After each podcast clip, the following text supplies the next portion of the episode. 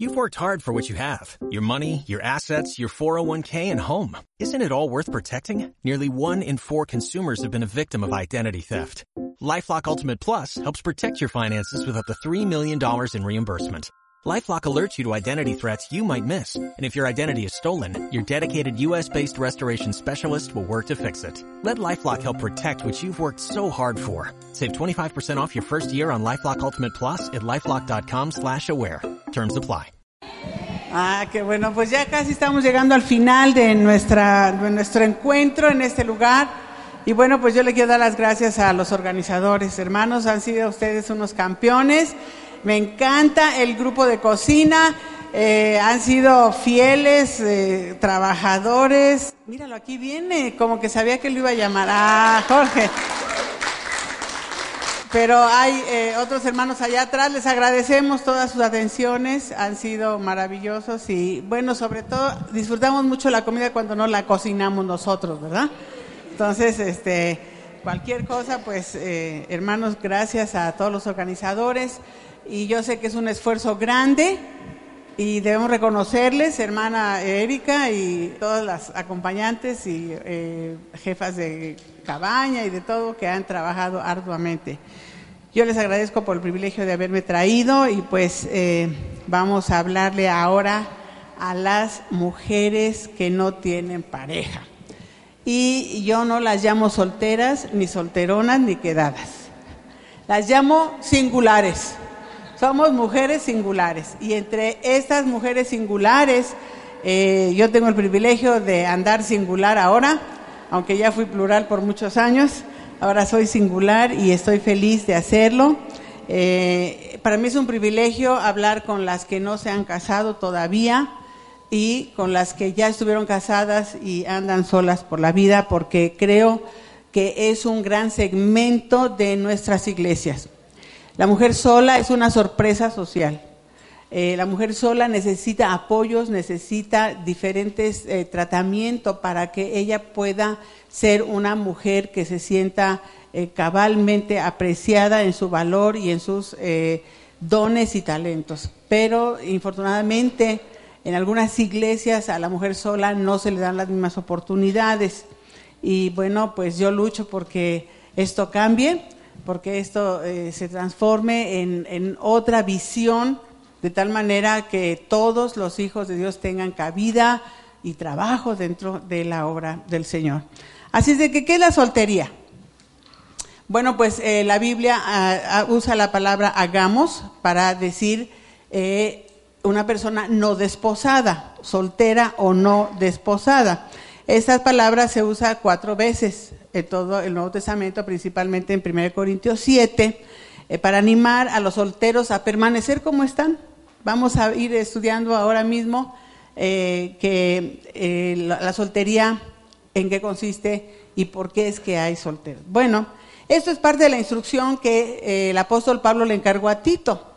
El apóstol Pablo le dijo a Tito, allá en Tito 2, 4 al 5, ¿verdad? que las mujeres mayores ayuden a las, solter a las más jóvenes en sus labores de esposas, pero también después dice, y a los solteros también había que instruirles, exhorta a sí mismo a los jóvenes a que sean prudentes. Entonces, esta es parte del paquete de Tito 2. ¿Cuántas de ustedes leyeron Tito todo el libro tres veces en este fin de semana? A ver, levanten. ¡Ah! Tache. Dijimos que íbamos a leer Tito tres veces, ¿sí o no? Pues no es cierto, nadie lo leyó. Bueno, aquí unas cuantas, las felicito, ustedes llevan la, la mejor ganancia porque lo que tienen nadie se los quitará, ¿verdad? Así de que adelante. Bueno, entonces la soltería viene de la palabra latina singulus, que significa singular. Por eso me gusta más la palabra singular, mujeres singulares, ¿verdad? ¿Y qué es estar soltera? Bueno, consiste en vivir en individualidad, eh, siendo responsable únicamente de tus propias decisiones. Es el estado de cualquier persona que no está casada, ¿verdad? Y puede ser un estado temporal o definitivo, dependiendo de las circunstancias. Quiere decir que no es siempre para siempre, puede ser temporal. Por ejemplo, yo fui soltera hasta que me casé, ¿verdad? Y estuve casada y ahora soy soltera otra vez. Entonces, en algún tiempo de nuestra vida vamos a estar en forma singular. Así es de que eh, la persona sola eh, puede dar atención exclusiva, ¿verdad?, a su persona, consagrarse a sus intereses exclusivamente.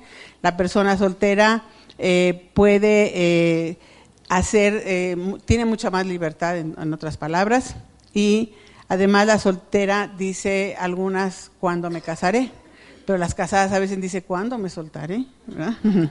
Entonces, eh, yo, yo creo que es mejor decir, estoy soltera y pues desear casarme, es mejor eso que estar casada y desear soltarte, ¿verdad? Entonces, eh, por eso muchas se encuentran atrapadas en relaciones muy destructivas, porque tomaron decisiones en ese aspecto. Bueno, a las que no tienen pareja, yo les digo siempre, más vale que te deje el tren a que te lleve el tren. ¿A cuántas ya se las llevó el tren? Ay, perdón, no, bueno. ¿Cuántas están casadas aquí? Pues sí. Entonces, ya se las llevó el tren. No, no se crean. Este, algunas estarán esperando el tren, ¿verdad? Pero eh, muchas ya se subieron al tren, ¿verdad? Y a medio camino el conductor saltó del tren y las dejó ahí solitas. Ya iba su tren sin conductor, ¿verdad? Entonces, eh, esta figura nos ayuda a entender que eh, nosotras como mujeres eh, hay causas y razones por las cuales estamos sin pareja en este momento, ¿verdad? Primero es por decisión personal. Muchas personas, muchas mujeres están esperando que Dios les muestre a un varón eh, conforme a su voluntad. Un varón que en verdad sea un líder, una cabeza de su hogar y no quieren entrar en una relación insatisfactoria o de plano disfuncional. Y hermanas, yo les quiero decir que la obediencia, la obediencia requiere sufrimiento. Miren, en Hebreos 5.8 dice que nuestro Señor Jesús, por lo que padeció, aprendió la obediencia. Quiere decir que si tú eres una mujer así, que está en espera de un hombre de verdad, que venga su vida, eh, pero enviado por Dios y no ha llegado, tú estás obedeciendo a Dios y eso va a traer una cierta eh, incomodidad, podríamos decir, o sufrimiento, pero eh, nosotras tenemos que entender que hay un costo que pagar siempre y bueno, lo aceptamos con gusto. Por decisión personal, porque estamos esperando a un hombre de verdad, debido a una decepción amorosa. Tal vez tuviste una decepción terrible en el pasado y no quieres volver a sufrir y pues yo estoy de acuerdo en que, que más vale que te quedes así a que andes buscando mayores problemas, ¿verdad? O porque los ejemplos que has observado a tu alrededor pues no son nada edificantes. Y yo conozco mujeres que han vivido en un hogar muy, muy disfuncional, que se quedan vacunadas contra el matrimonio. Dicen, yo casarme para este infierno, mejor no me caso, ¿verdad? Entonces es una decisión personal. O otras porque desean terminar sus estudios y ahorita pues han decidido ah, forjarse una carrera y han pospuesto eh, la decisión del matrimonio. Y en último lugar, yo creo que no todas nacimos para casadas. ¿Están de acuerdo conmigo? Aún las que están casadas, a lo mejor no nacieron para casadas. este, entonces, siempre hay razones y causas por las cuales mantenerse o estar solteras. Entonces, eh, siempre tenemos que tener en cuenta, ¿verdad?, que nosotras como mujeres cristianas tenemos que aferrarnos a lo que dice Dios, no a lo que dice el mundo. Y entonces, cuando vemos el alto índice de divorcios, dicen que ahora eh, el 50% de los hogares cristianos terminan en divorcio, hermanos. De los hogares cristianos en el mundo andan el 70%, o sea que el índice es altísimo. Y antes como que en las iglesias eh, no se acostumbraba tanto ver los divorcios, pero incluso ahora hay pastores que se divorcian, ¿verdad? Y eso es que va aumentando, dice la palabra de Dios, por haberse multiplicado la maldad, pues el amor se resfría, ¿verdad? Y va, va cambiando las estadísticas. Por ejemplo, el 31% de los divorcios suceden entre los un, en el primero y quinto año. El 31% de las personas que se casan antes de los cinco años ya se divorciaron. Les cuento un caso espantoso de una de mis aconsejadas.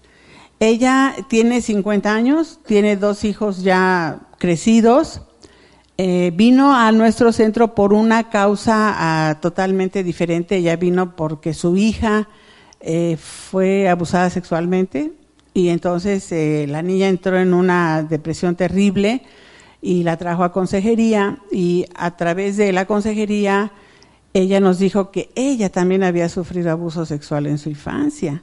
Entonces empezamos a tratar a la hija, mi hija trata a las adolescentes y yo a la mamá. Entonces, eh, en el transcurso de nuestras pláticas resulta que ella tuvo que divorciarse de este hombre pegalón, ¿verdad? Mujeriego y borracho y de todo. Y entonces ha vivido sola por bastantes años, unos 15 años, eh, sosteniendo a sus dos hijos. Y la última consejería que vino hace como tres o cuatro semanas, me dijo, me voy a casar. ¿Vivirás con quién? Ah, con un hombre de Dios está en la iglesia, él es divorciado, viudo, no sé qué, y no sé qué, y me ha hablado, y, yo creo que es la respuesta de Dios, él quiere que yo esté casada, y le dije, pues bueno, se me hace muy intempestiva tu decisión, pero no puedo opinar, es tu decisión, yo no voy a estar viviendo con ese señor. Y entonces, bueno, pues se casó. Y llegó esta semana otra vez a la oficina. Me dice, le dije, ¿cómo estás? ¿Cómo, cómo te fue en tu...? Horrible, dice ¿Cómo? Pues tienes tres semanas de casada o dos, algo así, ¿no? Tres semanas de casada. Dice, este hombre resultó un verdadero monstruo.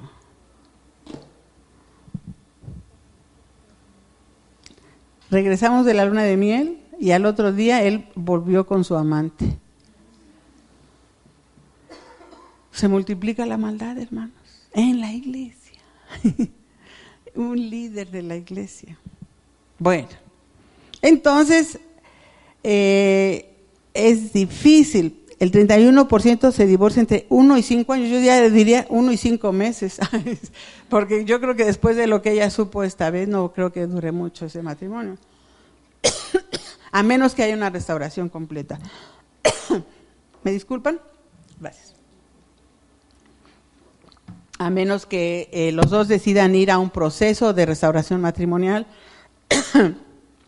está difícil que ella soporte una situación de adulterio a las dos o tres semanas de casado. Bueno, el 21% se divorcia entre los 6 y 9 años. El 47% se divorcia después de los 10 años de casados. ¿Saben cuál es el estado de la República con menos divorcios? ¿Quieren saber? Tlaxcala. Váyanse a vivir allá. No, Tlaxcala. ¿Y quieren saber cuál es el estado de la República que tiene más divorcios? ¿No se imaginan cuál? El DF, por supuesto, el DF, ¿verdad? Entonces, ahora hay más mujeres solas que casadas, actualmente. Es impresionante el índice de esta eh, problemática, ¿verdad? Entonces, eh, yo me he tropezado con mujeres que dicen, pues es que yo quiero tener un hijo a toda costa, aunque no me case. Y entonces, ¿qué le respondemos?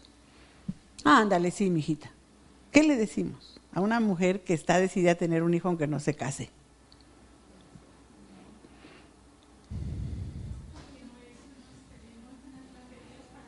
Bueno, en primer lugar se necesita alguien con quien concebir, ¿verdad? Va a tener que entrar en una relación de algún tipo con algún tipo.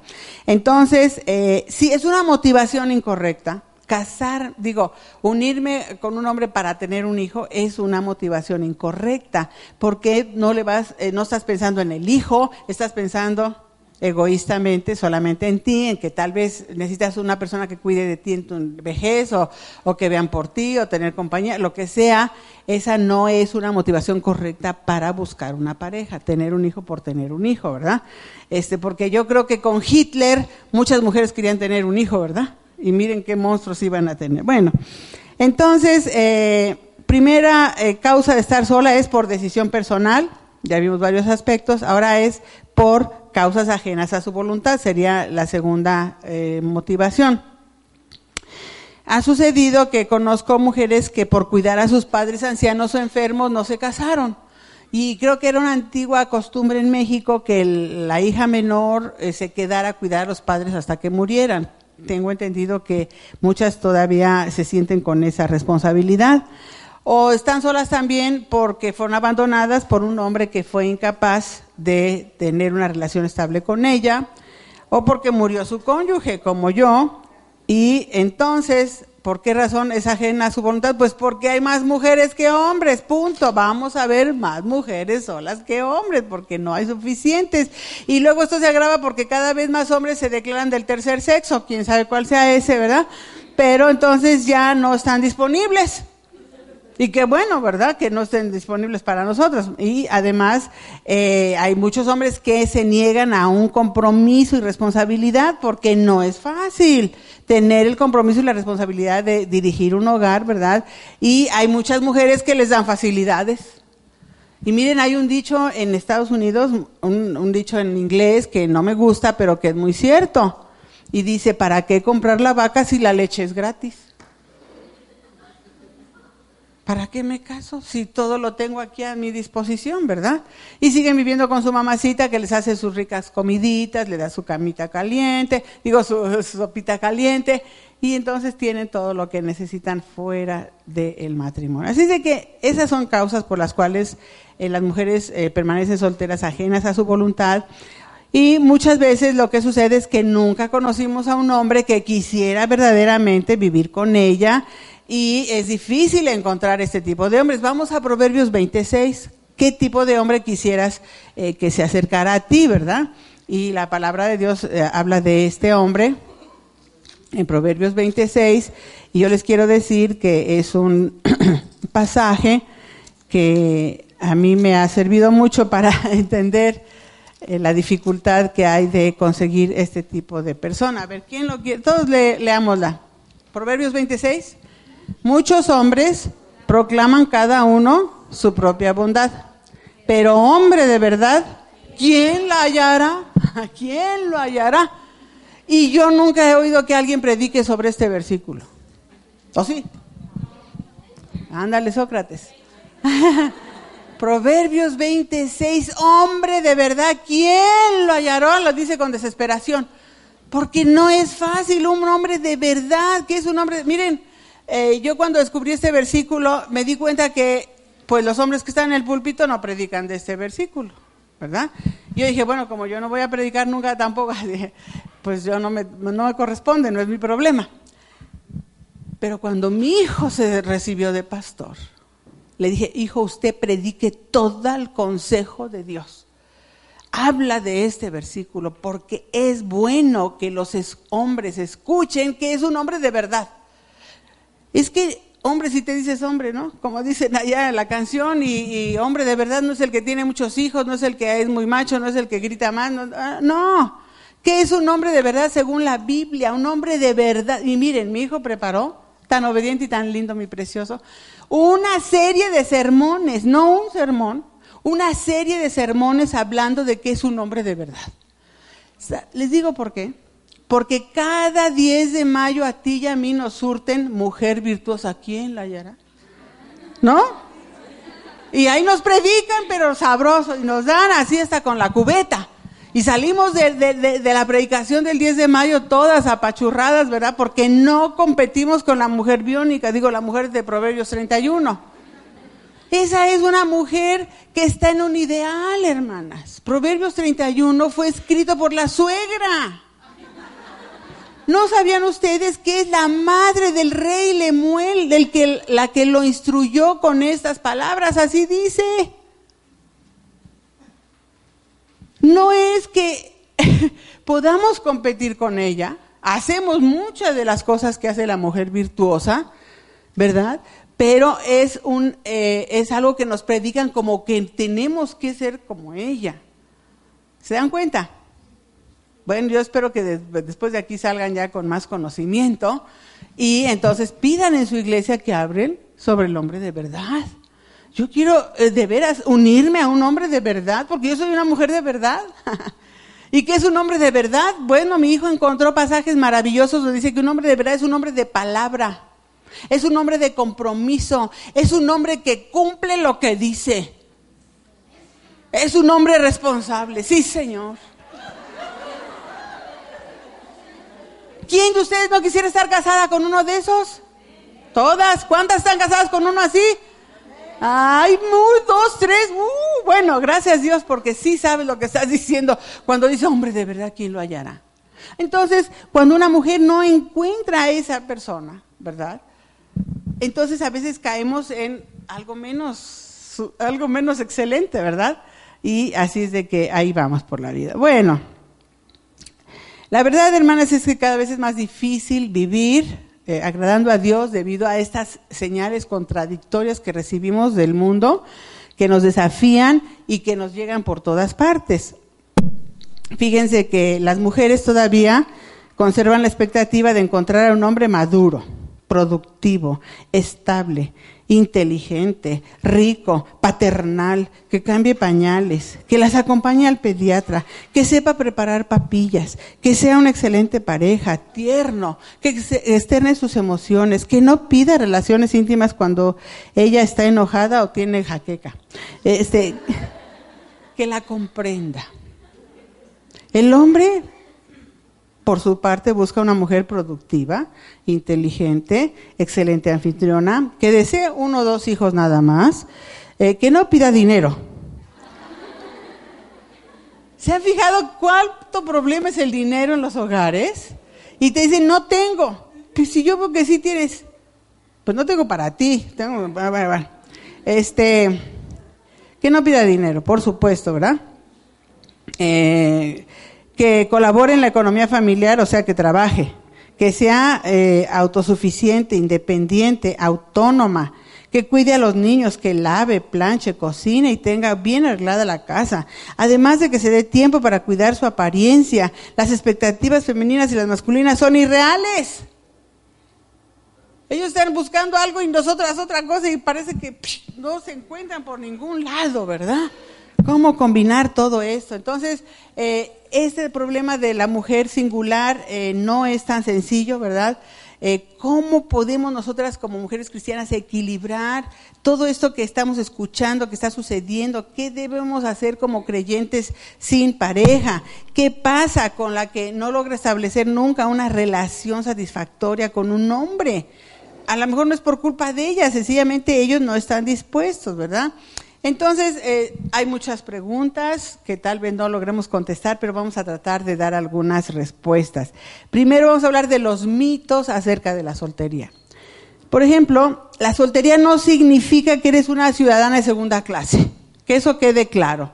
Tú eres una persona especial con oportunidades únicas. No eres ciudadana de segunda clase, no eres menospreciable, no hay nada malo contigo, sencillamente hay circunstancias que han llegado a tu vida y por esa razón estás así. Porque sabemos que a los que Dios aman, todo les ayuda bien. Y tú pues una soltera feliz si tú te aferras a lo que dice Dios. Entonces el mito dice, si me quedo soltera, nunca voy a madurar. Mentira. La madurez no significa, el matrimonio no determina tu madurez, porque puedes estar casada y seguir siendo inmadura, y él igual, ¿verdad? Eh, cuando tú aceptas a Cristo, Dios es responsable de guiarte hacia la madurez, de llevarte hacia un propósito que ella tiene establecido. Hay otra, otro mito que dice, es que, es que el matrimonio es la única posibilidad de que la mujer tiene de autorrealizarse, ¿verdad? Es el estado perfecto, nos han dicho y nos dicen nuestras madres con muy buena intención es que es eh, lo que tú necesitas es lo mejor para ti. Recuerda que no es bueno estar sola. Y eso me decía mi madre, ¿verdad? Entonces la verdad es que no es así. Dios escoge a algunos para que estén solteros. No todos no todas tenemos que casarnos solo porque eh, es el estado perfecto según algunos, ¿verdad? ¿Cuántas de las casadas de aquí dicen que es el estado perfecto?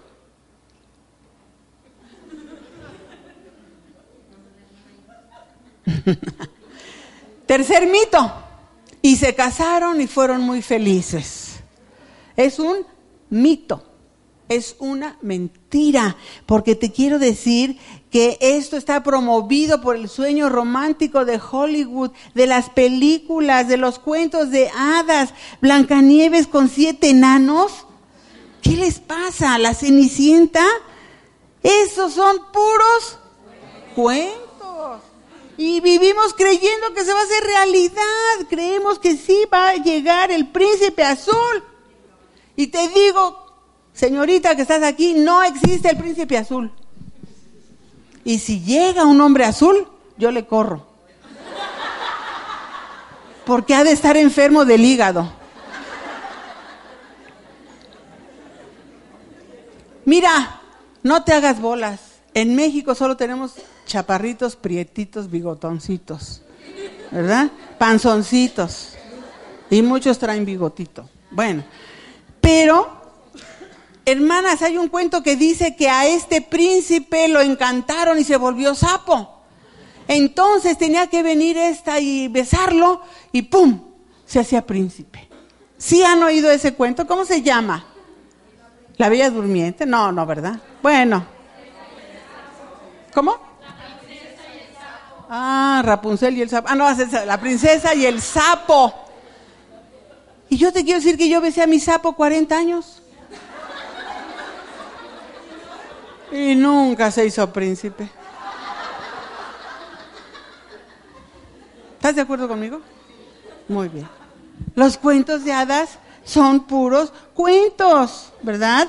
La felicidad no viene de afuera, viene de adentro, es un estado interno del corazón, es un fruto del espíritu, dice amor, gozo, paz. Esa es la felicidad, un gozo interior que sale, que brota de ti, es un fruto. Dice la Biblia, debemos estar contentos con lo que tenemos y con lo que no tenemos también, hermanas, porque viene de saber, la felicidad está en Lucas 10, 20. Busquen lo que dijo el Señor Jesús para saber si eres verdaderamente feliz o no y qué es lo que constituye la verdadera felicidad. Lucas 10, 20. A ver pero no os regocijéis de que los espíritus se os sujetan, sino regocijaos de que vuestro nombre está escrito en los cielos.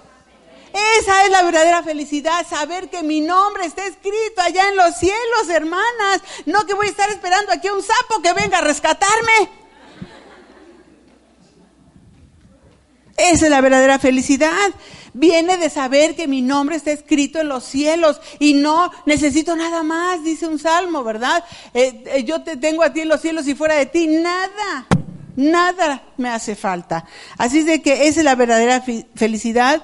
Eh, Dios ha dispuesto que tú y yo pasemos por eh, felicidad y sufrimiento, por logros y fracasos, por dulzura y amargura. Así es como se va forjando el ser humano, entre luchas, entre rechazo. Así vamos madurando. No tenemos que estar esperando que alguien venga a hacerme feliz.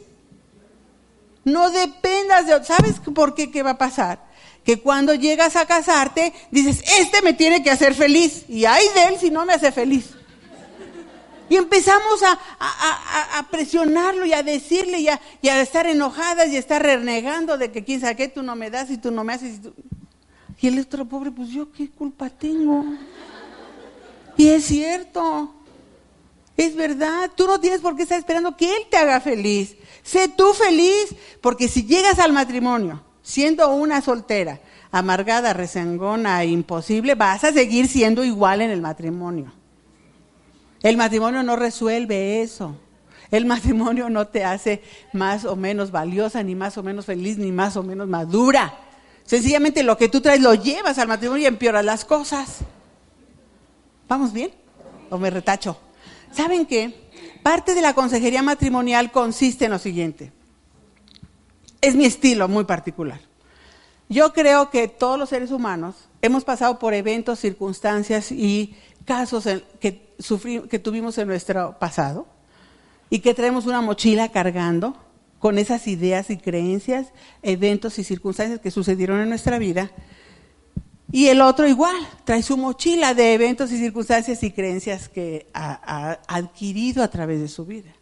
Mi trabajo como consejera prematrimonial es decirle a él, a ver, vamos a ver tu mochila. ¿Qué piensas tú acerca del dinero? Y él me va a decir lo que él ha aprendido en su hogar acerca del dinero, cómo se maneja el dinero. No, pues él va a decir, no, pues la mujer tiene que pagar la luz, el teléfono, la renta y la comida. ¿Por qué sacas esa idea? Pues porque así hace mi mamá. Ella paga todo. Yo le voy a preguntar a ella, ¿tú qué piensas del dinero? ¿Qué dice tu mochilita? ¿Qué traes acá atrás? No, pues el marido tiene que aportar todo.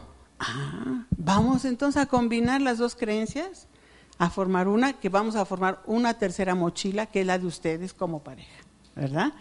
Y vamos a desechar esas creencias falsas que tú traes de tu hogar y que tú traes de tu hogar. Entonces hacemos una nueva mochila. Esta es una figura que nos sirve para entender, ¿verdad? Que todos traemos cargando una mochila de cosas que nos ya, que ya nos pasaron y que forman nuestra experiencia propia. Así es de que tú puedes crear tu propia felicidad. No necesitas esperar que alguien venga. ¿Qué es lo que más te agrada? Leer, escuchar música. No vas a decir que te vas a ir al santro, porque ahora le dicen santro. a los santos, ¿eh? para, para este, disfrazarlos, ¿verdad? Entonces, eh, dice el Señor que el que comenzó en ti la buena obra la perfeccionará.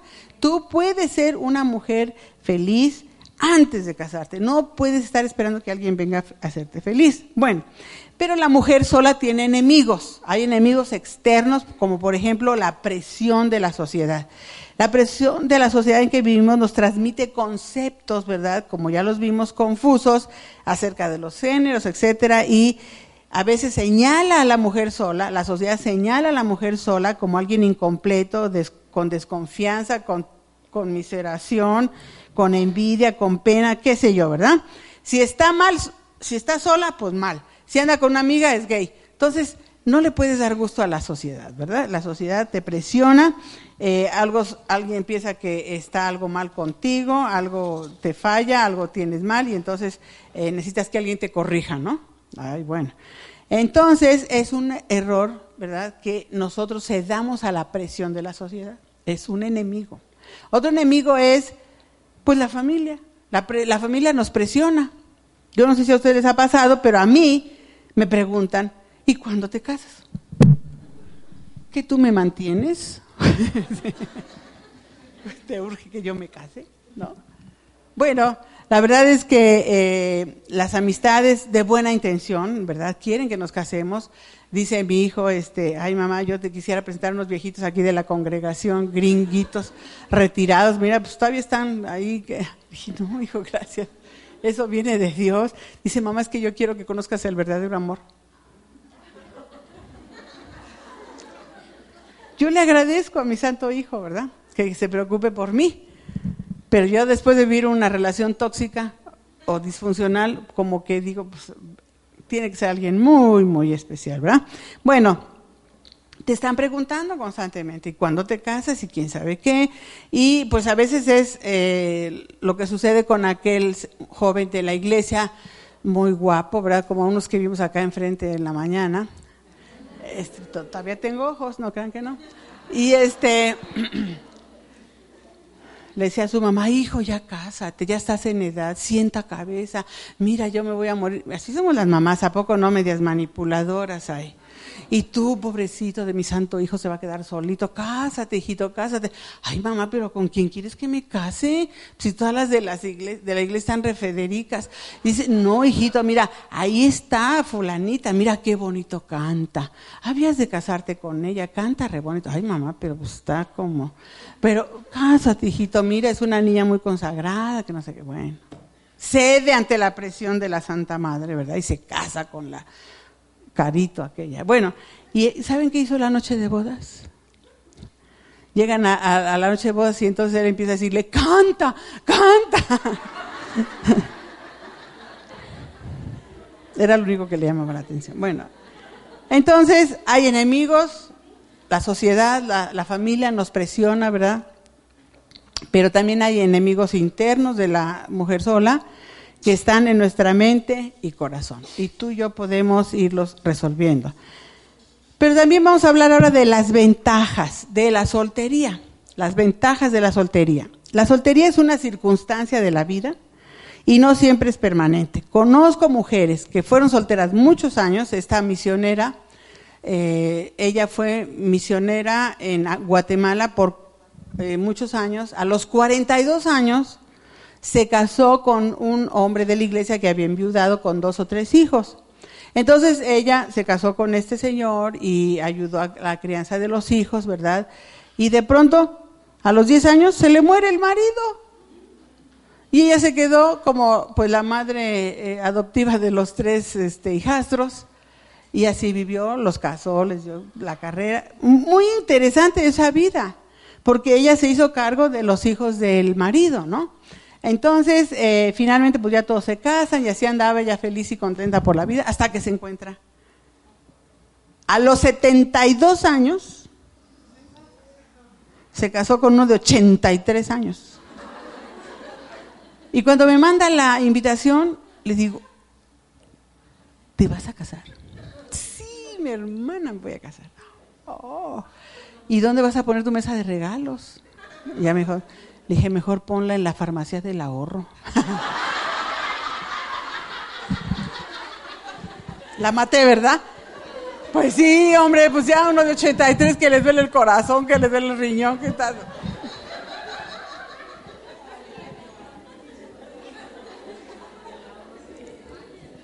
Cuatro años después ella murió. Ella murió. Cuatro años después. Y dejó viudo al viudo que ya era viudo, ¿no? es una circunstancia temporal, ¿verdad? Esas cosas suceden. Una de mis compañeras de trabajo allá en Puebla, ella había sido soltera por 50 años, soltera y feliz, trabajaba, iba, subía, hacía sus viajes, todo lo que a ella le agradaba. Y de pronto llega a, la oficina una persona con su esposa a comprar libros. Y entonces eh, ella los atiende y no pasa nada pero a los dos años regresa el viejito, el señor este, y le dice, oye, ya murió mi esposa, ¿te casas conmigo? Pues se casó a los 52 años con un hombre de 66 o algo así. Bueno, cuando yo lo supe y fui a su dije, sí, lo que hace el Dios, ¿verdad? Bueno, espero que sea Dios el que los unió. Y resulta que él venía de Mexicali, Baja California, y ella estaba en Puebla, Puebla y nunca hablaron de dónde iban a vivir. Él asumió que ella se iba a ir con él allá a Tijuana, a Mexicali, y ella supuso que él se iba a venir a vivir con ella a Puebla. Pues ninguno de los dos estuvo de acuerdo. ella no se adaptó al calorcísimo de Mexicali. Se moría del salpullido y de cuantas cosas. Y él no podía vivir en el frillísimo de Puebla. ¿Qué sucedió? Algo que ella siguió por su lado y él por el suyo. Porque no pudieron, oiga, por favor hablen dónde está menos frío para irnos a vivir a Cuernavaca, ¿no? Cosas que pasan, por eso yo digo que es una circunstancia de la vida, no es para siempre, no es eterna. A mí me dicen, ¿y por qué no te casas? Chihuahua. pues vamos a Proverbios 26, ¿no? Entonces, este, yo te digo, ahorita no me caso pues porque no hay nadie en el panorama, ¿verdad? Pero eso no quiere decir que yo diga, nunca me voy a casar, porque no sé qué planes tenga mi jefe allá arriba, ¿verdad?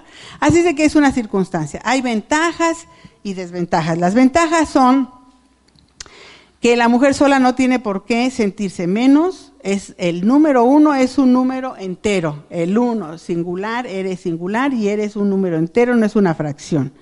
Es un privilegio, no es una carga, no es un error, es una oportunidad para acercarte a Dios, para que Él reciba la gloria con tu vida.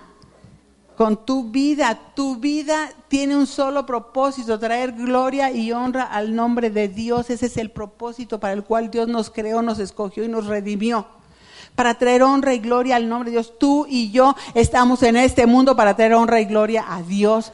Yo cuando quedé viuda tuve que reescribir mis propósitos y mi propósito actual es el siguiente. Voy a leer, estudiar, meditar y escribir la Biblia. Y con estas herramientas voy a tener una comunión más íntima con Dios y a traer honra y gloria a su nombre. Y el Señor está honrando ese propósito, ¿saben por qué? Porque yo todas las mañanas puedo levantarme y decir, Señor, ¿cómo voy a hacer ahora para traer honra y gloria a tu nombre? No para agradar a otra persona, sino para traer honra y gloria a tu nombre. Y si esa llega a ser tu oración diaria, hermana, el Señor va a bendecir tu obediencia y tu entrega a Él, que Él pesa los espíritus, Él te conoce a ti desde el principio, Él sabe el final de tu vida desde el principio y tú puedes honrar y glorificar a Dios siendo casada y siendo soltera también. Esa es una ventaja. Vamos a 1 Corintios 7, 7, que es donde se encuentra la instrucción bíblica acerca de la soltería. Todo el libro de 1 Corintios 7 habla de la familia. Entonces, eh, dice aquí en 1 Corintios 7, 7, quisiera, ¿ya lo tienen? A ver, léanlo.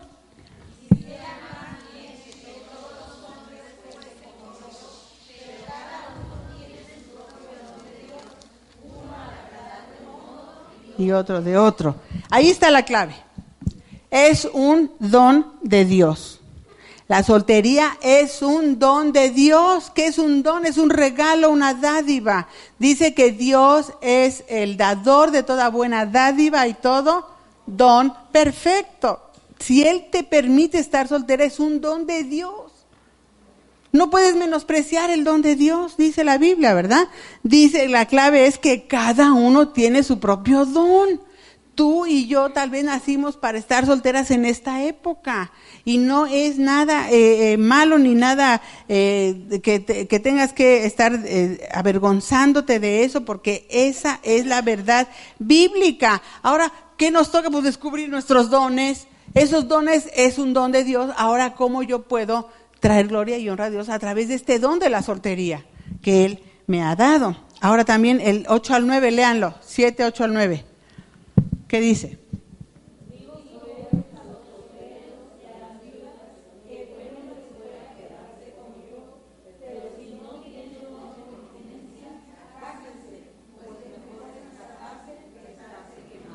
Aquí dice que la soltería es buena. Dice que es bueno que se queden como yo, como era Pablo, soltero. Andaba solo por la vida. Y él dice que es bueno estar soltero, hermanas. Es bueno que nos quedemos como él. Dice, pero si no tienen el don dado por Dios, pues entonces cásense, pues mejor es casarse que quemarse, ¿verdad? Está clarísimo por qué es buena la soltería. Y luego él responde en el versículo 26. Vean el versículo 26. ¿Por qué es buena la soltería? Versículo 26.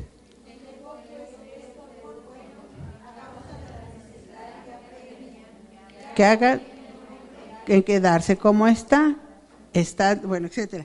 El 26 dice, a causa de la necesidad que apremia, es bueno que esté sola.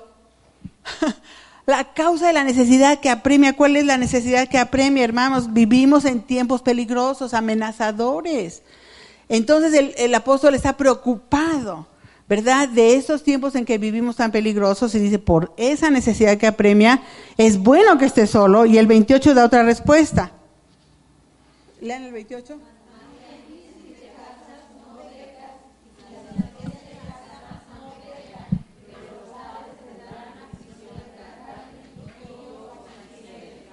Ay, ay, ay. ¿Algunas de las casadas que están aquí han tenido aflicciones de la carne? Ninguna. Oh.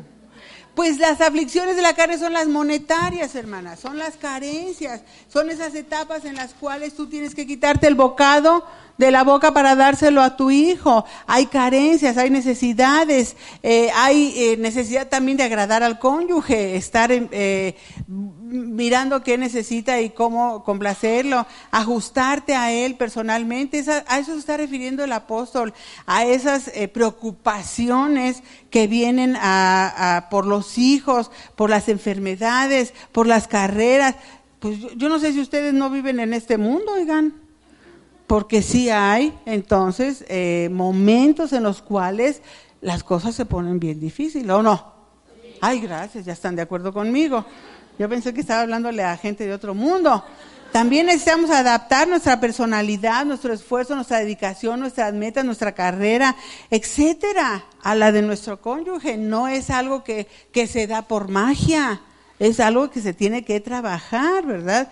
Entonces, eh, eso es lo que el apóstol quería evitarles, por eso dice, es mejor que se queden como yo, es bueno estar solo. Y yo te quiero decir de paso, señorita, que piensas casarte o que deseas y anhelas encontrar el hombre de tu vida, ese anhelo es muy válido, Dios lo puso en nuestro corazón, todos anhelamos eh, vincularnos emocionalmente con otro ser humano, una cercanía y una intimidad emocional y espiritual que, cumple esa necesidad de compañía que tenemos. Pero yo te quiero decir que el, el casamiento es una cosa seria. Debemos cambiar muchas cosas. Cuando tú le dices que sí al matrimonio, le dices que no a todo lo demás. Tienes que saber eso que tú al casarte tienes que decirle no a todo lo demás por decirle que sí al matrimonio. Entonces, eh, eh, tenemos que eh, entender que esto es una realidad. han comparado al matrimonio con un elefante que va corriendo y entonces encuentra una hormiguita y le dice, ¿te subes? Pues sí, me subo. Y se sube la hormiguita y el elefante sigue su camino. Y la hormiguita es la mujer.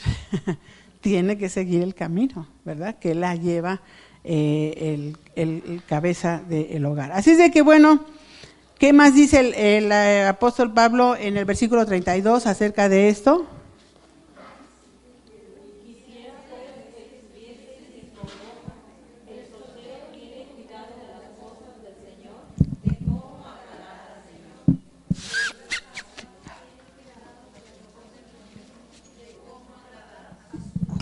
Claro, ¿verdad? Entonces, eh, esa es otra de las razones por las cuales el apóstol dice que es bueno estar soltera porque podemos eh, trabajar con más libertad en la obra de Dios. Así es de que, hermanas que están solas, solteras, las jóvenes que sí desean casarse, anhelan casarse, ocupa este tiempo, esta coyuntura, este periodo de tu vida en enriquecer tu personalidad. Tú mejora. Tú hazte mejor, enriquece tu personalidad, no te quedes como maceta, supérate, ve para adelante, aprovecha este tiempo en que no tienes toda esta carga que constituye el matrimonio, eh, da tiempo y amor a los demás, extiéndete a los, necesidad, hacia los necesitados, encuentra tu pasión y síguela. Les cuento la historia de eh, esta hermana muy preciosa que vive en Guatemala ella es eh, una cristiana eh, excelente. Eh, por 40 años ella dirigió un centro de atención a niños del basurero en Guatemala y estaba trabajando con una pasión y una entrega maravillosas para servir a Cristo. Y de pronto llega un médico y empieza a ver su labor y le dice, yo te quiero ayudar. Y dice, pues órale, vente, vamos a trabajar juntos. Y se enamoran y se casan. Pero él tenía 30 años y ella 40. Fue tal la pasión que ella ponía en su trabajo que atrajo a ese muchacho, ¿verdad? Y entonces empezaron a trabajar juntos y hicieron una labor preciosísima ya juntos como pareja y él como médico. Y entonces eh, ella se enfermó de arteriosclerosis múltiple y empezó a decaer y a decaer. La última vez que los vi, hmm, el joven, muy joven, eh, ella le llevaba 10 años, o no sé si qué le ha pasado, pero bueno, él iba con su viejita, cuidando de ella. Qué bonito, ¿verdad? Si tú tienes una pasión y la sigues, es probable que alguien se sienta atraído por esa pasión que tú tienes y se acerque a ti te diga, vamos juntos por este camino. Y entonces el Señor hará grandes cosas. Así es de que eso es lo que yo te recomiendo aprovecha para tener una comunión personal con Dios, fortalece tu fe, edifica amistades sinceras y duraderas ahora que tienes tiempo, eh, ahora que tienes eh, tiempo y también tienes más oportunidad económica porque no tienes los gastos que eh, requiere estar casada, entonces tú puedes hacer grandes cosas en la obra de Dios, como soltera, como mujer singular. Así es de que esas son las ventajas de estar soltera, pero también hay desventajas, tenemos que hablar de ello. Las desventajas, por ejemplo, la primera es la necesidad de compañía. Necesidad de compañía para compartir las impresiones que vamos obteniendo, ¿verdad? Eh, eh, yo te quiero decir que esa necesidad de compañía no se resuelve casándote. Tristemente, conozco a muchas mujeres que están casadas y están muy solas. Y eso es más triste. Estar casada con un hombre, con un compañero que no comparte nada contigo, que se cierra, que no habla, que es indiferente a tus anhelos, a tus planes, a tus deseos, a tus palabras, que no comparte contigo nada, porque la soledad también afecta a las casadas Y no me digan que no, porque yo fui casada 40 años. Hay veces que se rompe esa comunicación, esa intimidad, esos momentos de, disfrute juntos, ¿verdad? Y es mucho más triste estar sola y casada que estar sola sola. que estar sola sola. Así de que eh, la, soledad o la falta de compañía, hermanas, eh, hay gente que está rodeada de personas y se siente sola, ¿verdad? No me vengas a mí a decir que es para resolver mi soledad.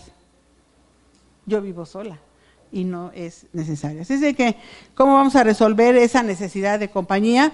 Pues sencillamente eh, con la mejor compañía, que es Cristo Jesús. Dice el Señor Jesús en Mateo 28, eh, 20, he aquí yo estoy con vosotras todos los días hasta el fin del mundo. Tú puedes levantarte en la mañana, mujer sola, y decirle, Señor Jesús, yo voy a caminar este día contigo, voy a andar contigo, y empiezas a hablarle con él, habla con él todo el día. Yo desde que amanece estoy hablando, ¿verdad? Eh, me decía una señora, no, es que yo estoy tan sola que no hablo con nadie, que ya la boca se me hizo parche. Pues a mí no me pasa eso, ¿verdad? Yo estoy hablando con el Señor, Él es mi compañero, Él Señor Jesús fue soltero. ¿Sí o no? Hizo muchas cosas, transformó el mundo. Óiganme, hay tantas cosas que nosotras como solteras podemos hacer. Bueno, también hay necesidad afectiva, ¿verdad? Eh, esa es una de las tres necesidades básicas de todas las personas del ser humano, pero podemos resolverlo. ¿Cómo? Interésate en los demás. Salte de tu concha, ama a los que tienen menos, a los enfermos, a los huérfanos, a los desamparados, a los discapacitados, a los pobres. Tú puedes hacer mucho. Necesidad social. Bueno, esa necesidad es eh, la misma, tener compañerismo y compañía. Eh, entonces, dice el Señor Jesús en Lucas 6:71, tú vas a recibir lo que des, ¿verdad? Si tú das eh, amor y amistad y entendimiento, vas a recibir lo mismo, busca relaciones y amistades genuinas, eh, sea una buena empleada, practica la generosidad. Y la tercera, la necesidad sexual. La necesidad sexual, hay una respuesta bíblica. Está en Cantares 2.7. Y dice, yo os conjuro, doncellas de Jerusalén, que no despertáis ni hagáis velar el amor. No os hagáis. Cantares 2.7. No despertéis ni hagáis velar el amor. A su tiempo. El Señor, Dios lo sabe. No te enredes en una relación antes de tiempo. Hay muchas ideas erróneas que nos bombardean por todos lados, en el cine, en la televisión, en las revistas. Eh, miren, eh, una de mis nietas, que ahorita ya está en la universidad, eh, tiene una maestra de violín, que le estaba dando clases, ella es violinista, y le dijo, Lorena, ¿no has tenido relaciones sexuales? No, maestra. ¿Ya tienes 18 años y nunca has conocido un hombre? No, maestra. Ay, pues qué mal estás. Así le dijo la maestra. Entonces ella, que es una cristianita muy consagrada, salió corriendo. ¿Qué, qué, qué, qué maestra es esa? ¿verdad? Que le está impulsando a hacer cosas indebidas. La necesidad sexual es no despertéis el amor. Quiere decir, no te pongas en situaciones en las cuales vas a caer en una relación antes de tiempo, en una práctica errónea de pecado, de fornicación que desagrada a Dios. El sexo no es un fin, es un medio para producir una intimidad genuina y permanente, es para manifestar el amor entre la pareja, no es para eh, tener ahorita una satisfacción hormonal temporal, es un medio que Dios ha puesto para que nosotros eh, realicemos la relación matrimonial y tengamos la satisfacción de engendrar hijos e hijas. Tiene su lugar y su tiempo. Doncellas de Jerusalén, no despertéis el amor. Eso significa no te pongas en situaciones peligrosas, difíciles. Sigue una conducta recta delante de Dios y eso dice Deuteronomio, hermana. Yo estoy escribiendo Deuteronomio y me encantó una frase que captó mi atención y dice, haz lo recto y bueno delante de Jehová. Pero no me gusta. Haz lo bueno y recto delante de Jehová. Pero es que todos dicen, haz lo bueno y recto delante de Jehová. Y es que todos lo están haciendo. Pues haz lo bueno y recto delante de Jehová. ¿Qué parte no entiendes? es todo. ¿Haz qué? No delante de los hombres, no por darle gusto a mi novio, es que mi novio dice que como se va a casar conmigo, pues ya es hora, ¿no? ¿Qué vas a decir tú? Haz lo bueno y recto delante de Jehová. A él díselo también, o haz lo recto y bueno delante de Jehová. Esto no le agrada a Dios y no lo voy a hacer porque yo sé en quién he creído. Así se resuelve la necesidad sexual, hermanas. Y no me digan que no se puede. Hay que evitar la fornicación y la satisfacción propia porque no conviene perder la corona de la vida. Ahí dice Santiago 1.12, dice, bienaventurado el varón que resiste la tentación porque recibirá la corona de la vida. Si tú caes en fornicación, pierdes tu corona y te tienes que casar a fuerza. Con alguien que a lo mejor no conviene, ¿verdad? Bueno, hermanas, eso le digo a las solteras, si te deja el tren, mejor. mejor que te deje el tren a que te lleve el tren. Confía en Dios, confía en Dios, hermanas. Y yo siempre recomiendo a las solteras que lean y relean el Salmo 37. Yo aplico, es el Salmo de los solteros. Dice, confía en Dios, confía en Jehová, confía en Él, hace. Y luego dice, confía en Jehová y hace el bien. Quiere decir, no vas a estar ociosa, no vas a estar perdiendo el tiempo, no vas a estar papando moscas, vas a estar haciendo el bien, confía, pero haz. Y entonces eso yo lo llamo como oración. Si yo estoy confiando en Dios, pero estoy haciendo algo. Y algo bueno, haz el bien. Quiere decir que no es porque estamos nomás esperando a ver qué nos cae del cielo. Yo estoy haciendo algo, como dice aquí el Salmo 37, 3 al 4. Dice, confía en Jehová y haz el bien, y habitarás en la tierra y te apacentarás de la verdad. Deleítate a sí mismo en Jehová y Él te concederá Óyeme, es cuestión de creerle a Dios nada más. Yo creo que Dios va a concederme las peticiones de mi corazón porque lo promete y yo le creo y yo voy a, decirle, Dios, tú prometiste esto, ¿verdad? Entonces yo creo y confío en que tú lo vas a hacer, pero mientras estoy haciendo el bien. Lean el Salmo 37, se los recomiendo. Eh, y las últimas recomendaciones para las solteras. Prepárate, prepárate no dejes que un mal hombre destruya tu vida y sirve a Dios. Si nada de lo que dije sirve, estas tres cosas, mujer soltera, te pueden servir en tu vida. ¿Cuáles son? Prepárate.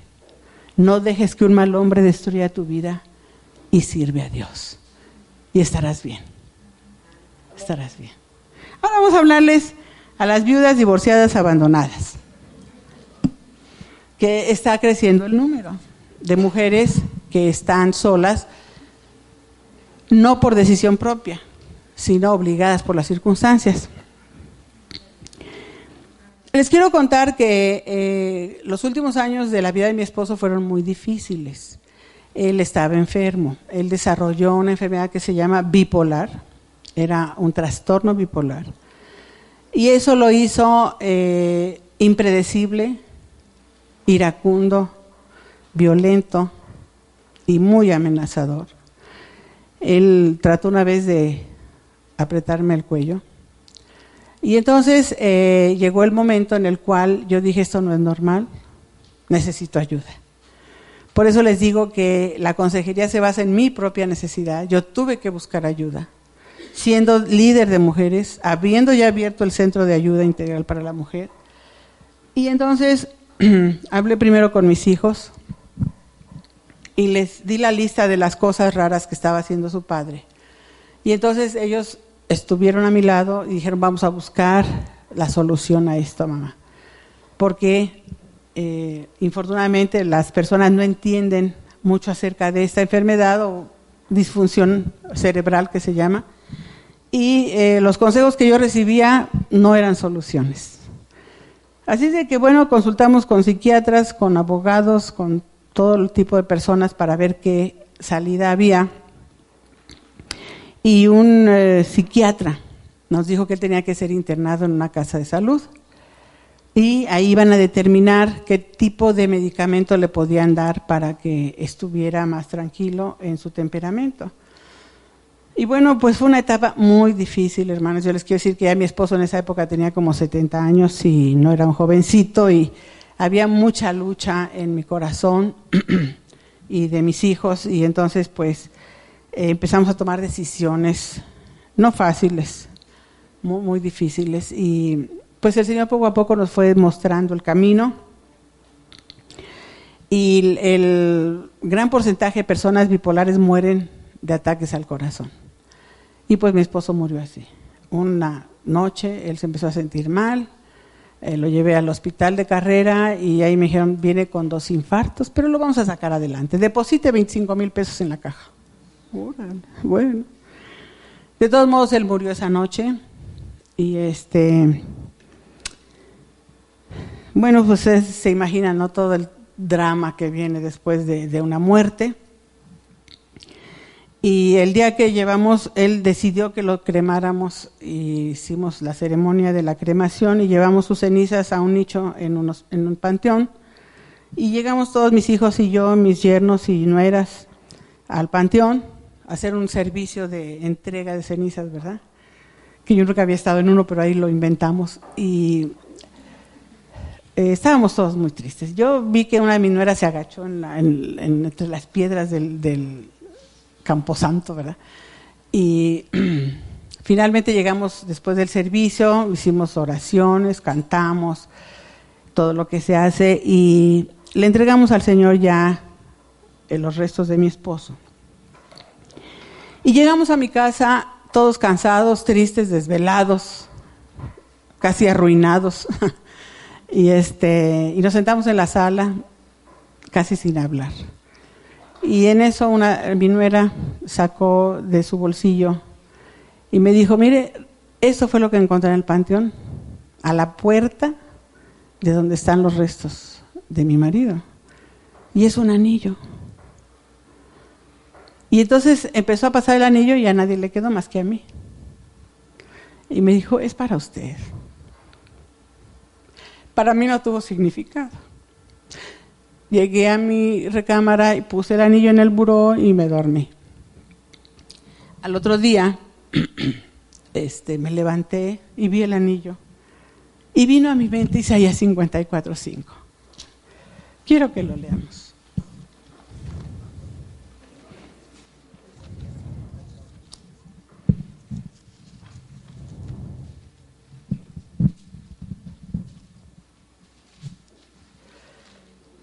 Porque tu marido es tu hacedor. Bueno, desde el 4. No temas, pues no serás confundida, y no te avergüences, porque no estás, no serás afrentada, sino que te olvidarás de la vergüenza de tu juventud y de la afrenta de tu viudez, no tendrás más memoria, porque tu marido es tu hacedor. Jehová de los ejércitos es su nombre, y tu redentor, el Santo de Israel, Dios de toda la tierra será llamado. Pues yo tomé el anillo, me puse de rodillas y le dije, Señor, de ahora en adelante tú eres mi marido. Tú eres el Dios de los cielos. Tú eres mi hacedor. Y me voy a encomendar a ti en toda esta etapa. Mi testimonio, hermanas, es que este marido no me ha fallado. Él ha sido mi proveedor, mi guía, mi, mi fortaleza. Él ha sido todo lo que yo necesito. Porque Él es mi marido.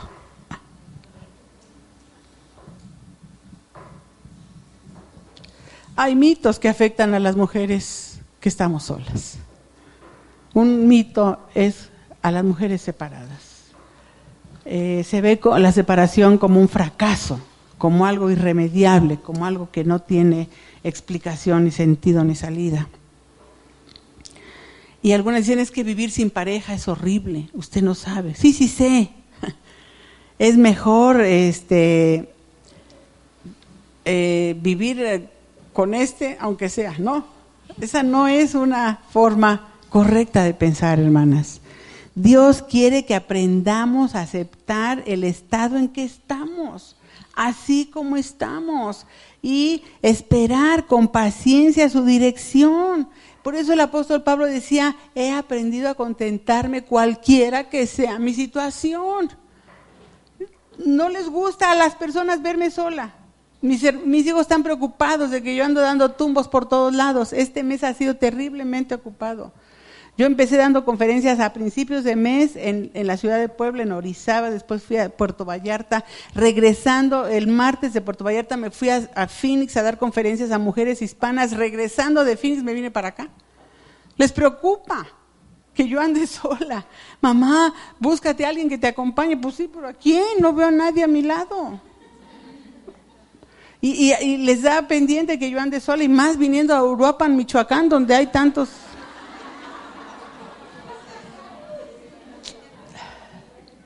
Hermanas, pero yo no tengo que olvidar que mi marido es mi hacedor. Y si mi hacedor me dice, vete a Uruapan, pues acá vengo, hermanas, y gracias por su hospitalidad y sus cuidados. Pero yo no dependo de nadie más que de Él. Y si Él me ha dado cosas para hacer y las ha puesto en mis manos, pues yo las voy a hacer hasta que Él me diga, ya párale. Cuando me diga ya eso, pues yo ya entenderé que ahí le paro, ¿verdad? Así es de que aprovechen porque a lo mejor no me vuelven a ver, ya estoy en las últimas, ¿verdad? Bueno, hay otro mito que dice, lo que necesito es un compañero como de lugar.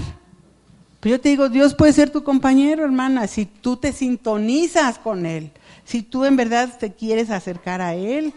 Hay mujeres viudas que dicen, es que desde que murió mi gordito, quedé incompleta, insatisfecha. Pues yo te quiero decir que eso es algo temporal, al rato vas a estar con tu gordito otra vez, si es que era cristiano, ¿verdad? Entonces, Sí, vamos a tener que pasar por el luto, vamos a tener que resolver todas las etapas del luto. Hay un, hay un proceso que tenemos que seguir como viudas, ¿verdad? Como personas solas.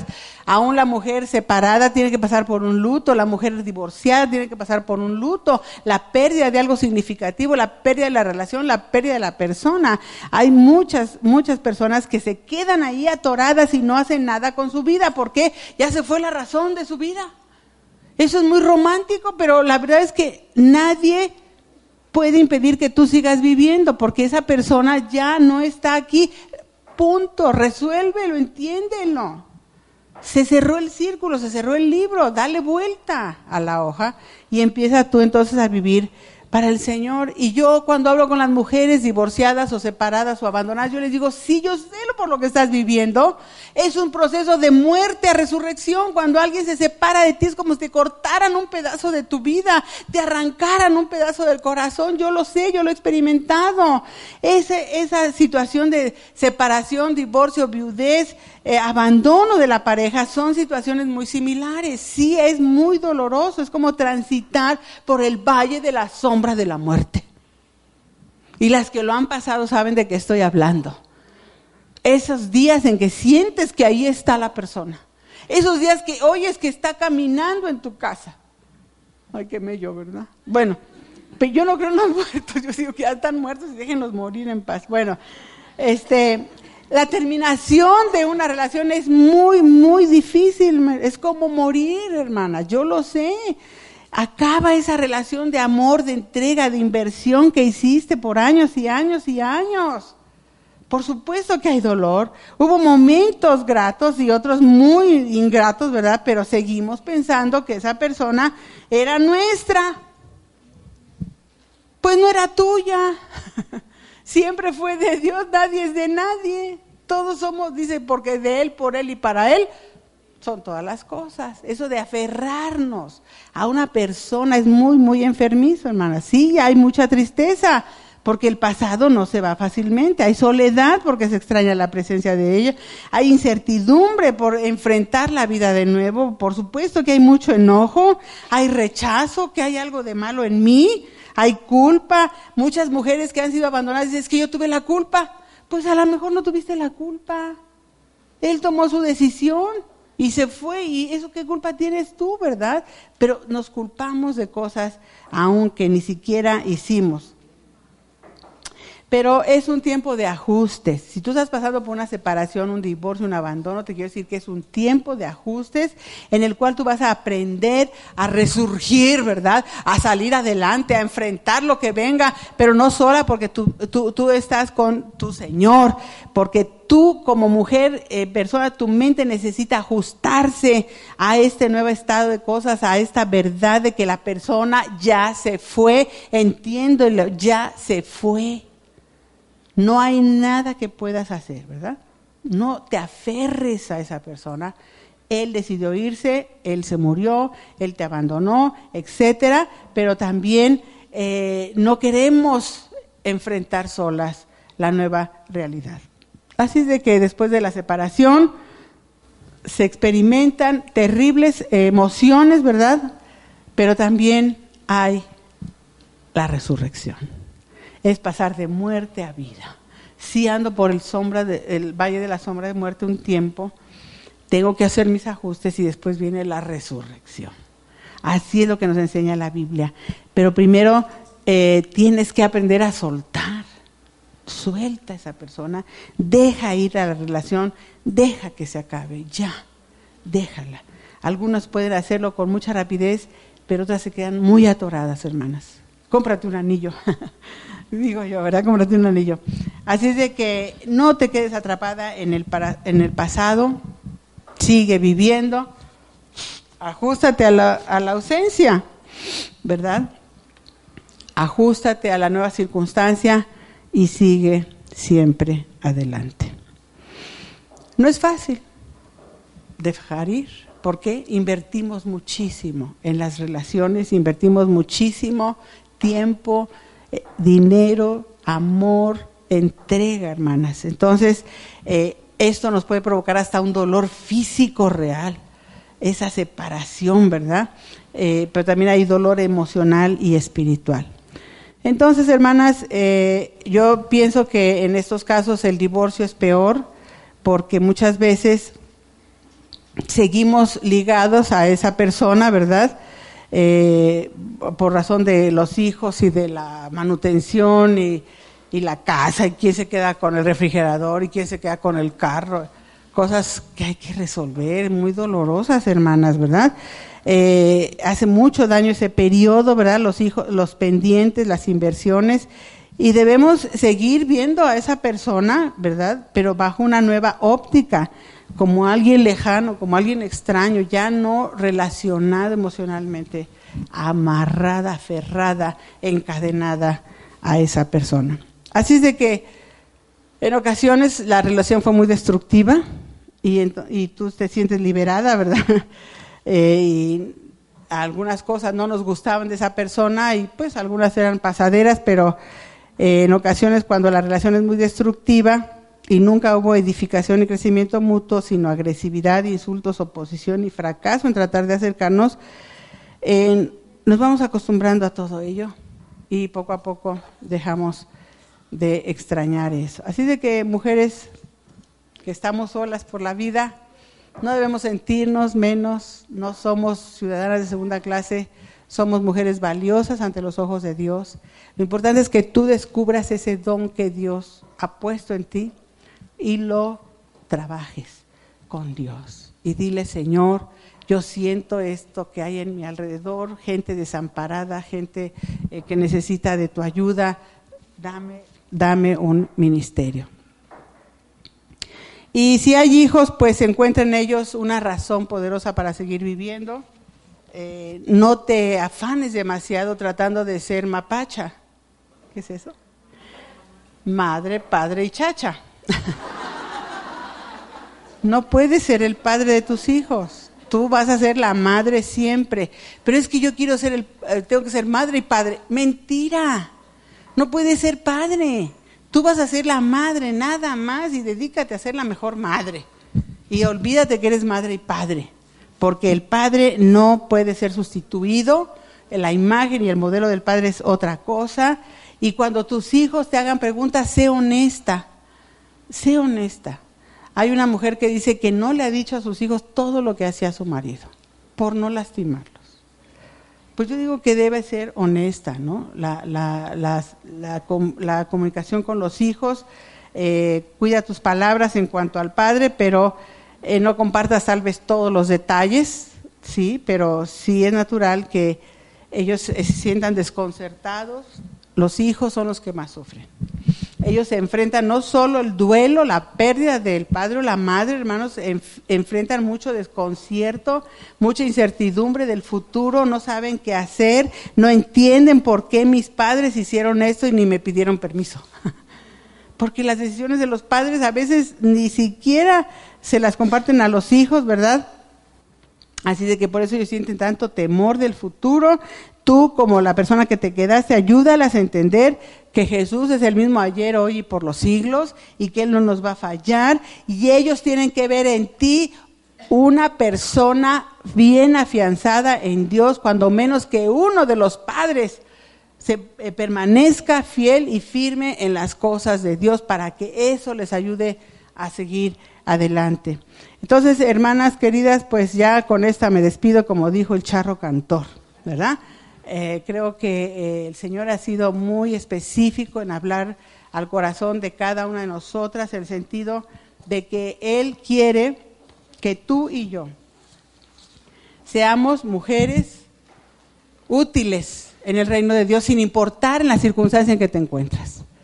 Esa no es ninguna discapacidad. Sencillamente es una disposición. Si tú estás dispuesta a trabajar en las cosas del Señor, el Señor dice, el que a mí viene, no le echo fuera. Él te va a recibir y te va a dar algo que hacer, pero tú tienes que buscar en su reino esas necesidades que están sin llenar y que tú puedes llenar. Habrá gente que se acerque a pedirte consejo, habrá gente que quiera hablar contigo, habla con esas personas, ayúdalas a salir del valle de la sombra de la muerte. Así es de que eh, mujeres libres singulares. Estamos así en forma temporal, no sabemos si es definitiva, si es definitiva, gloria a Dios, si no es definitiva, pues también gloria a Dios le damos, ¿verdad? Eh, podemos aprender a vivir, a retomar el control de nuestra vida, a hacer planes, a seguir adelante, eh, porque hay esperanza, dijo el Señor, yo soy la resurrección y la vida, el que esté muerto, aún el que esté muerto vivirá. Entonces, dice que Dios, eh, el Señor se compadece de los que los sufren, de los que sufren y los defiende. Y Él es tu defensor, Él es tu Señor, Él es tu hacedor y Él es tu marido, el mejor marido que puedas encontrar. Vamos a orar, cierren sus ojos, por favor. Señor Dios y Padre, gracias por la enseñanza que nos has dado en esta mañana en tu palabra. Gracias, Señor, porque sabemos que esto viene de ti, que tú no quieres que, quedamos, que nos quedemos enterradas, encerradas y sufriendo eternamente, eh, esperando que alguien venga a hacernos felices, Señor, sino que tú quieres hacernos felices, tú quieres darnos todo aquello que necesitamos, Señor, para seguir adelante en tu obra, haciendo aquello para lo cual tú nos, nos escogiste desde antes de la fundación del mundo y nos redimiste por la gracia de Cristo, Señor. Y yo sé que esto no es fácil, hemos todas tenido que sufrir cosas indecibles que no nos gustan, Señor, y sabemos que a ti tampoco te gustan, pero yo en esta mañana te quiero decir, Señor, que si no fuera por ti, ¿qué sería de mí si no me hubieras encontrado? ¿Qué sería de mí? Sería como un pájaro que se muere en el suelo, Señor. Y Padre, yo he sabido y reconozco que sin ti no podemos hacer. Mujer que estás aquí, que andas por la vida sola y que nunca has tomado la decisión de decirle al Señor Jesús, sálvame. Yo quiero vivir agradándote a ti. Habrá mujeres aquí solteras, divorciadas, abandonadas, viudas, Señor, que no han encontrado la fe que viene de ti, Señor, para ser salvas. Así es de que esta invitación es para aquellas que nunca han recibido a Cristo en su corazón. Para decirle, abro mi corazón, Señor Jesús, ven a mi lado y ayúdame en esta situación. Mujer, si nunca has aceptado a Cristo como tu Salvador, este es el momento de hacerlo. Levanta tu mano Ahorita nadie se mueve, por favor. Nadie se mueva. Nadie se mueva. Nadie se para. Nadie va al baño. Vamos a entregar ese tiempo al Espíritu de Dios. Espíritu Santo, muévete entre estas bancas, muévete entre estas sillas, Señor. Toca los corazones como tú quieras, Padre. que haya fruto de este campamento para gloria de tu nombre. Mujer, si nunca le has dicho a Cristo Jesús que venga a vivir en tu corazón y hoy dices, sientes que tienes que tener la fuerza que viene de Él, levanta tu mano, yo voy a orar por ti. Levanta tu mano, por favor. Esta es una invitación que te hago. Gracias. Veo tu mano a la derecha. Allá atrás veo dos manos, otras manos aquí a mi izquierda. Gracias, Padre. Gracias porque yo sé que tu Espíritu está aquí entre nosotros en esta hora. Señor Dios y Padre, gracias por estas personas. Gracias, Señor que están en este momento diciendo, Señor Jesús, yo quiero que vengas a vivir en mi vida para darme esa fuerza, esa convicción, esa entrega que tú necesitas para hacer algo en mi vida, Señor y Padre. Eh, yo te quiero pedir que las eh, sigas usando, Señor. Y mujer que estás con tu mano levantada, repite conmigo, Señor Jesús, hoy entendí que te necesito. Sola no puedo seguir. Te necesito, Señor en mi vida. Yo te pido en esta hora que perdones mis pecados. Perdona mis pecados, Señor, pasados, presentes y futuros. Perdóname, Señor. Me arrepiento de todo corazón. Perdóname. Y yo te ruego, Dios, que tu Hijo Jesucristo venga a vivir en mi corazón, a transformarme de adentro hacia afuera, para ser esa mujer que tú quieres para gloria de tu nombre. Amén. Mujer que levantaste tu mano, yo te quiero conocer y dar un abrazo acá enfrente. ¿Quieres pasar yo te voy a abrazar y te voy a, bendecir con el poder del Espíritu de Dios? Ven acá, por favor. Quiero abrazarlas a todas las que aceptaron a Cristo en esta mañana. ¿Están contentas? ¿Están contentas? ¿Están contentas? Allá atrás, pásale, pásale. No tengan miedo, pásale. Bienvenida a la casa de la familia de Dios. Bienvenida a la familia de Dios. ¿Alguien más allá? Pásale, pásale. Bienvenida. No se vayan, no se vayan, no se vayan, vamos a tomar una foto. Vénganse, voy a tomarme una foto. ¿Me permite una foto? ¿Sí? Pónganse acá enfrente.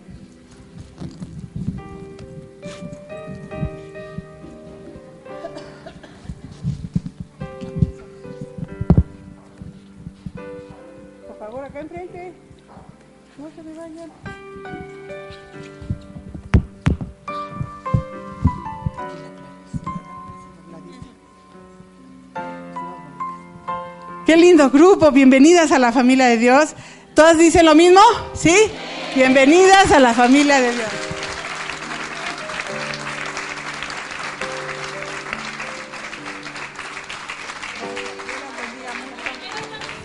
A ver, no se vayan. Ahora resulta que somos famosas.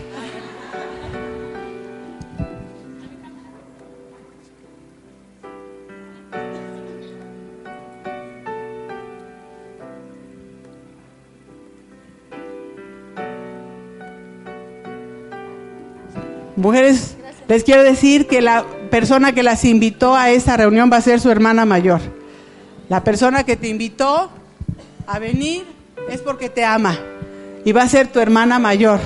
Ella te va a empezar a instruir en las cosas del Señor y esperamos que tú des mucho fruto para gloria y honra de nuestro Padre que está en los cielos. Dios les bendiga.